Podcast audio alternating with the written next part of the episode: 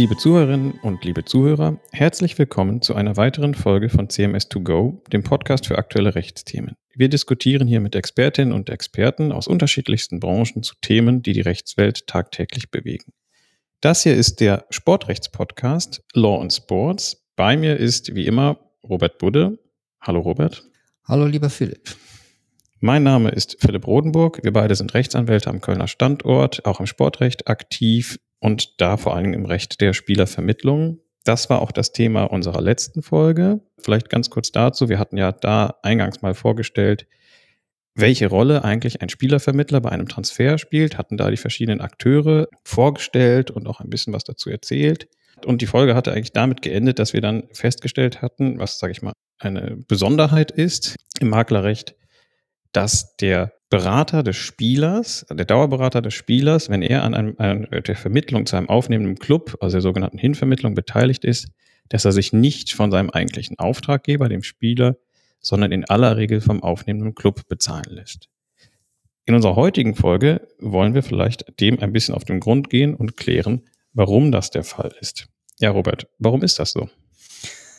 Ja, was da in dem Zusammenhang eigentlich immer erwähnt wird, ist die Branchenüblichkeit. Ne? Das mhm. äh, ist aber eigentlich ja als Erklärung nicht ganz ausreichend, weil man dann ja nur die nächste Frage auslöst, warum ist es denn in der Branche üblich geworden? Das muss ja irgendwelche objektiven Gründe haben.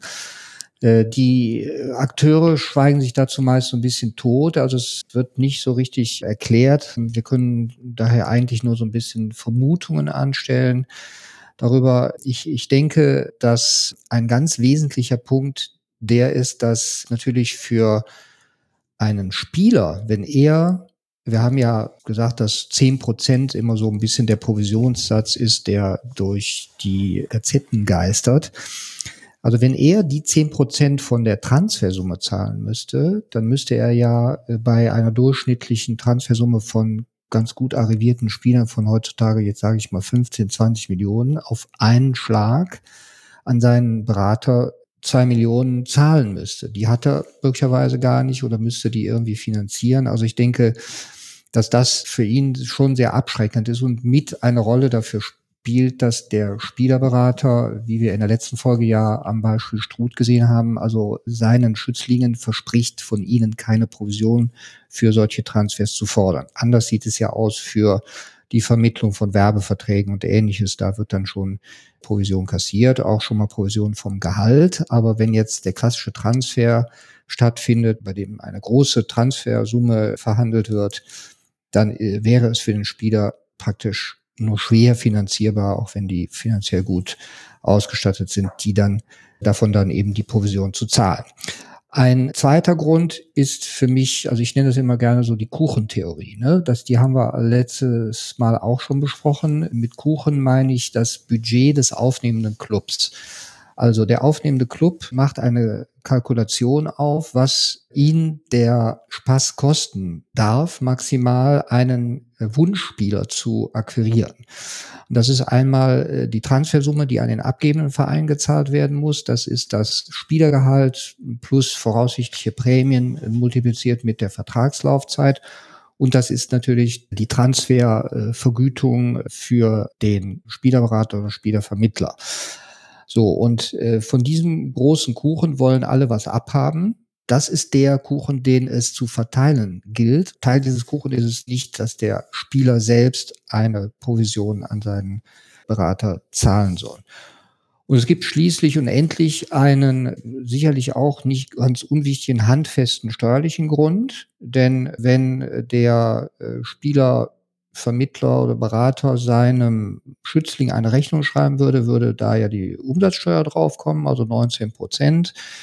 Und der Spieler könnte die, weil er nicht zum Vorsteuerabzug berechtigt ist, nicht äh, bei der Vorsteuer äh, geltend machen, also von der Steuer abziehen sozusagen, sondern müsste die aus eigener Tasche bezahlen. Also wenn man den Umweg über den aufnehmenden Club geht, der ja vorsteuerabzugsberechtigt ist als regelmäßig Kapitalgesellschaft, dann hat das auch noch diesen angenehmen umsatzsteuerlichen Nebeneffekt.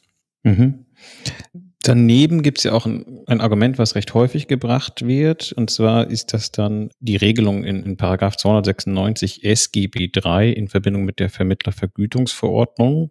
ganz kurz zum Kontext, das ist eine recht exotische Norm. Also unser Eindruck ist auch, dass die irgendwie gerne in der Literatur dann einfach mal ähm, Colorandi Causa erwähnt wird, um, um einfach nur zu zeigen, dass man diese, dass man die Vorschrift kennt. Ähm, die spielt in aller Regel gar keine Rolle. Denn im SGB 3, also in den Paragraphen 296 fortfolgende, ist eigentlich immer nur die Konstellation geregelt, dass der Spieler als Arbeitssuchender selbst eben den Berater als Makler oder als Arbeitsvermittler engagiert ne, und von dem quasi auch eine Vergütung fordert. Ne, das haben wir natürlich hier nicht, denn wie gesagt, wie wir das Beispiel Struth ja auch zeigte, die Berater nehmen ja von ihren Spielern keine Vergütung für ihr Tätigwerden. Nur ähm, ist dazu zu sagen, dass im SGB III in Verbindung mit der sogenannten Vermittlervergütungsverordnung, dass es da Höchstgrenzen gibt. Also vielleicht nochmal kurz zum Hintergrund. Das Vermittlungsmonopol lag früher bei der Bundesanstalt für Arbeit. Noch zu einem weiteren Argument, was relativ häufig in diesem Kontext fällt, das ist dann die Vorschrift des Paragraphen 296 SGB III in Verbindung mit der Vermittlervergütungsverordnung.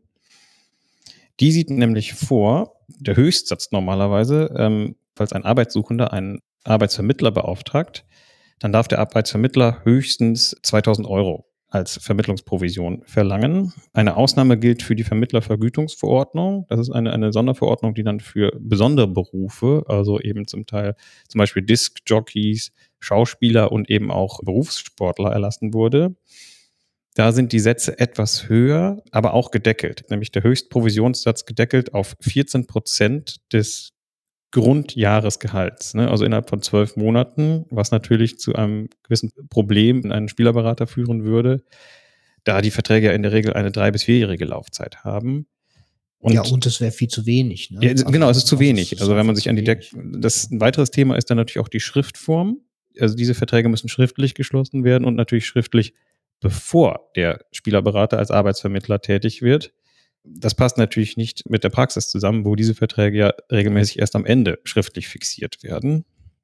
Ich glaube aber nicht, dass das der Grund ist. Also ich glaube nicht, dass man sagt, ähm, ich lasse mich vom aufnehmenden Club bezahlen, um quasi dem strengen Korsett des 296 SGB 3 zu entfliehen. Also ich, ich glaube. Naja, wir hatten aber mal ne, einen Fall, ich will jetzt keinen Namen nennen, aber wo ein, äh, ein Spielerberater tatsächlich eine, eine solche Vergütungsvereinbarung mit dem Spieler, einem damals noch sehr jungen Spieler, äh, geschlossen hatte und die dann auch klageweise einforderte und äh, wir ihn dann auf diese Vorschrift hinweisen. Die ist ja auch tatsächlich dann auch gescheitert. Also, also die war ja mangels Schriftform ja ja. unwirksam, aber das, das war auch ein Fall, aber das war ein Sonderfall. Da ging es ja um einen Spieler, der war ja eben noch ähm, Jugendspieler, der war noch kein mhm. Profi.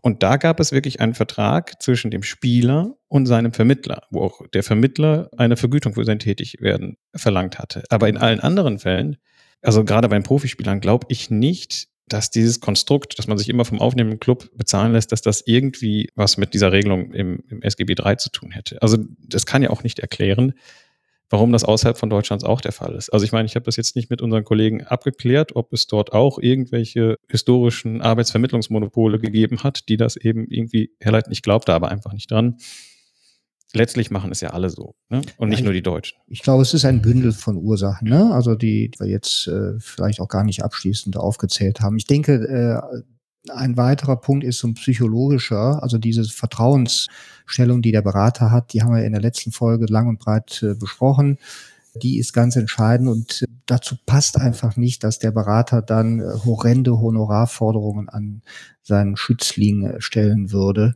was aber dann erforderlich wäre, wenn eben der Spieler den Vermittler bezahlen würde. Also das ist, glaube ich, auch noch so ein ja, nicht der, juristischer, aber ganz, ganz wichtiger. Aspekt. Ich meine, der, der vertritt die Interessen seines, seines Schützlings so sehr, dass er nicht mal von ihm Vergütung genau. verlangt, ne? Ja. sondern, sondern die Hand woanders aufmacht. Interessant übrigens in dem Zusammenhang, also wenn man dann äh, denkt, das sei jetzt eine Leistung, die er für den Spieler erbringt, die aber äh, sozusagen kostenlos erfolgt. Das sieht ja der BFH, da hat ja mal eine Entscheidung äh, über das ganze Recht der Spielervermittlung aus steuerlicher Sicht im Jahr 2013 gegeben. Der hat ja da gesagt, dass der, der im Gegenzug, also für diese Vermittlungsleistung, der Spieler dem Vermittler die exklusive Möglichkeit gewährt, für seine Leistung ein Honorar anlässlich des Transfers äh, vom bisherigen Verein bei der Vertragsverlängerung oder beim aufnehmenden Verein eben von dem neuen Arbeitgeber zu fordern. Also die Verschaffung dieser Möglichkeit wird vom BFH als echte Gegenleistung in diesem Verhältnis zwischen Spieler und Spielerberater angesehen. Also es ist nicht so, dass das sozusagen eine schenkungsartige, äh, kostenlose Leistung wäre. Mhm. Ja, jetzt haben wir im Prinzip geklärt oder zumindest ein, ein paar Ursachen dafür aufgezeigt, warum in aller Regel der aufnehmende Club zahlt. Also für mich ist es einfach die Branchenüblichkeit. Ne? Also das, das machen einfach alle. Und ich glaube nicht, dass man das jedenfalls schnell ändern könnte. Ich meine, Simon Rolfes hat jetzt letztens im Kicker ein Interview gegeben, dass er eigentlich will, dass die Spieler ihre Berater bezahlen, aber ich glaube nicht, dass sich das so schnell auswächst. Ne? Ja, die Branchenüblichkeit haben wir uns auch nicht ausgedacht, äh, sondern die äh, ist mittlerweile auch bei den Gerichten ja äh, angekommen. Also es gibt ja, ja diese Entscheidung teilweise. des Finanzgerichts, also komischerweise sind ja die Finanzgerichte, die da ziemlich viel darüber entscheiden müssen. Das von der Finanzgericht Düsseldorf hat in einer Entscheidung eine ganze Reihe von Fällen untersucht, die bei der Betriebsprüfung aufgefallen waren und hat dann, ich darf mal wörtlich zitieren, erläutert, wie eine solche Vereinbarung zwischen aufnehmendem Club und Spielerberater zustande kommt. Da heißt es, sobald ein vom Kläger ausgewählter Spieler einen Arbeitsvertrag unterzeichnet hatte, schlossen der Kläger das ist dann hier in diesem Fall der Verein und der Spielervermittler eine schriftliche Zahlungsvereinbarung in Anführungszeichen. Darin vereinbarten der Kläger und der Spielervermittler, dass der Letztgenannte für die Beratung und Unterstützung beim Transfer und bei der Vertragsverlängerung des jeweils namentlich genannten Spielers ein pauschales Vermittlungshonorar erhalten sollte. Also die Gerichte haben auch schon erkannt, wie der Hase läuft. Ja, ja, nicht alle. Also die Finanzgerichte vielleicht. Finanzgerichte vielleicht, Zivilgerichte. Genau, also wir haben jetzt geklärt, dass es immer der aufnehmende oder in aller Regel der aufnehmende Club ist, der zahlt. Noch nicht geklärt ist, warum der aufnehmende Club und der Spielerberater das immer zumindest nach außen hin verschriftlicht in, in Gestalt eines Maklervertrags machen. Und ich glaube, auch hier können wir vielleicht einen kleinen Cliffhanger machen und vielleicht an dieser Stelle einmal abbrechen und sagen, dass wir dazu dann in der nächsten Folge kommen. Wir hoffen, dass Ihnen diese Folge auch ein wenig Spaß gemacht hat und ja, bis zum nächsten Mal. Ihr Philipp Rodenburg und Robert Budde.